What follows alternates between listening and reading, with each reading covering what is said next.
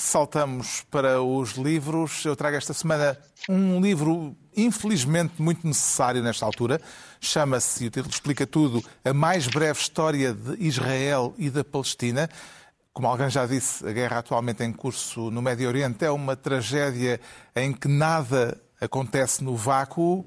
E o primeiro vazio a preencher, antes de se ter opinião sobre o assunto, é o vazio do conhecimento histórico. Para quem não quiser limitar-se a olhar para a situação numa lógica tribal, é essencial um conhecimento mínimo, equilibrado dos antecedentes do que está a acontecer.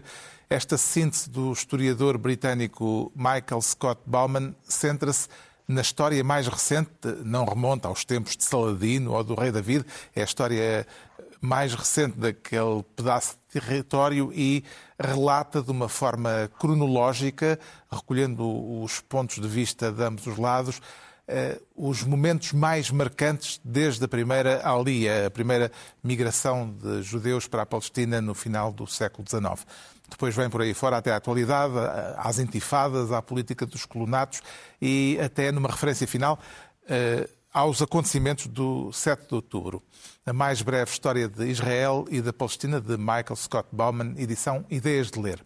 O João Miguel Tavares sugere Pacheco Epistolar. Sim, o Luís Pacheco teve muitos filhos, o que é bom, só que eles agora não se entendem, o que é péssimo, que faz com que a obra fundamental do Luís Pacheco permaneça inédita, quer dizer, inédita no sentido, não, não é inédita, não está disponível nas livrarias, eh, tem que se andar à pesca nos alfarrabistas, mas de vez em quando saem uh, estes livros, a Moldoror já é o segundo livro que traz do Luís Pacheco, com cartas, esta, esta Cartas na Mesa é correspondência trocada com, com o Serafim Ferreira, que foi crítico literário, foi editor da Ulisseia, foi um editor muito importante da Ulisseia nos anos 60 e traz cartas, cartas que vão de 66 a 98. Havia uma primeira edição e uma segunda edição. Esta aqui é uma edição aumentada, embora de facto aqui as cartas que contam mais do Luís Pacheco sejam as da segunda metade da década de 70.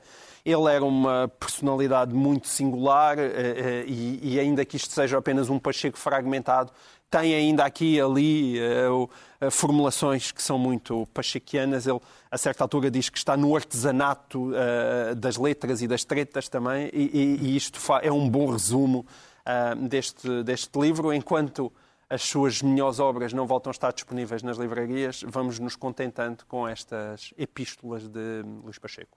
O Pedro Mexia tem lá longe um romance que faz agora exatamente um século. Eh, foi publicado há 100 anos. Sim, é um romance do Josef Roth, que é um dos grandes escritores de língua alemã do século XX. Uh, e é, este livro foi publicado há 100 anos.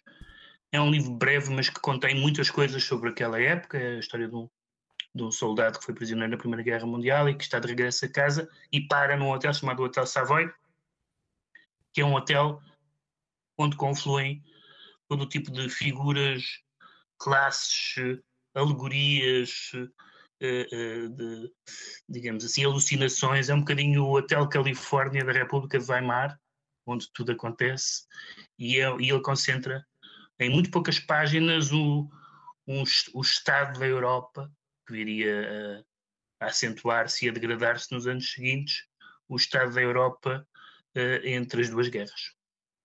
O Ricardo Araújo Pereira traz não um, mas dois livros Sim. de poesia. E, e devia ter trazido quatro, Carlos, porque isto são, estes dois são, fazem parte da coleção plural da, da Imprensa Nacional Casa da Moeda, que tem editado muita poesia e aqui edita estes dois volumes, um que se chama Alba Todo, é? todo o Alba, uh, do Sebastião Alba e a brasileira Hilda Ilst, uh, mas... Conhecida também pelos seus uh, textos eróticos. Exato, marotos. E a, marotos. E a, mas uh, a imprensa nacional lançou também dois volumes uh, com a obra de letristas portugueses, uh, neste caso o João Monge e o Carlos T. Que são, eu tenho a que não é a mesma coleção, é uma nova. É nova, é nova. É nova, não é? Que, enfim, que é um. Que podia ter trazido os quatro porque fazia aqui um friso bonito e, é, e é um, são, é, são lançamentos simultâneos no Ricardo dado aos versos, no encerramento de mais uma reunião semanal. Dois, oito dias, a tribo do costume, à mesma hora e a qualquer hora em podcast ao longo da semana. Pedro Mexia, João Miguel Tavares e Ricardo Araújo Pereira.